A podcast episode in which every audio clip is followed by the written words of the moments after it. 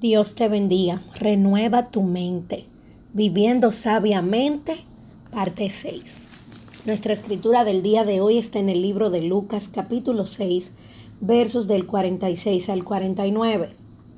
¿Por qué me llamáis Señor, Señor, y no hacéis lo que yo digo?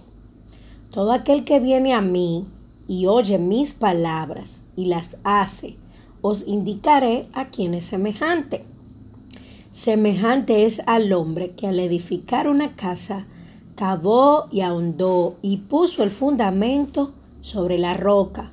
Y cuando vino una inundación, el río dio con ímpetu contra aquella casa, pero no la pudo mover, porque estaba fundada sobre la roca. Mas el que oyó y no hizo, semejante es al hombre que edificó su casa sobre la tierra, sin fundamento contra la cual el río dio con ímpetu y luego cayó, y fue grande la ruina de aquella casa. El Señor Jesús nos hace una pregunta el día de hoy. ¿Cuál es tu cimiento? Y es importante ver cómo el Señor pregunta, ¿por qué me llamas tu Señor si no vas a hacer, si no estás haciendo lo que te estoy diciendo. Lo que me indica que esto es una palabra para los que nos llamamos servidores de Cristo. Sin embargo, él dice, ok, si no estás haciendo aquello que yo digo, no entiendo por qué me llamas Señor. Otro punto importante que veo aquí en este texto es cuando el Señor habla de que llegó el río.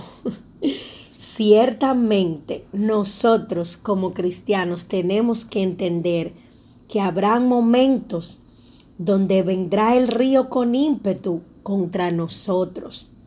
Pero hay una esperanza aquí y es que dice que si estamos fundamentados sobre la roca, nuestra casa va a permanecer, nuestra vida espiritual va a permanecer. Pero si nuestro fundamento no está en la palabra, al momento que el río dé con ímpetu, nuestra casa va a caer y dice que habrá ruina.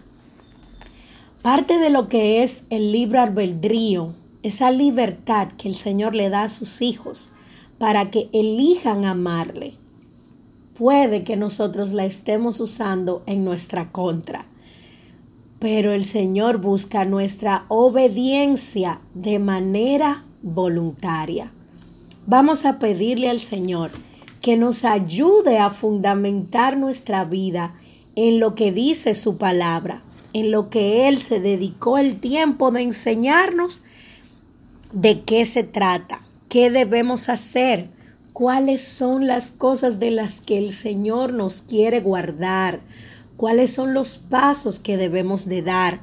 La palabra dice que la palabra de Dios es para corrección, entrenamiento, edificación de nosotros, para aumentar nuestra salvación, para que podamos vivir sabiamente.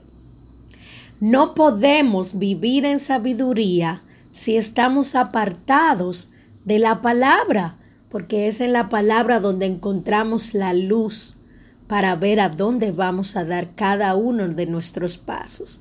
Y es la alumbrera que va a alumbrar nuestro camino.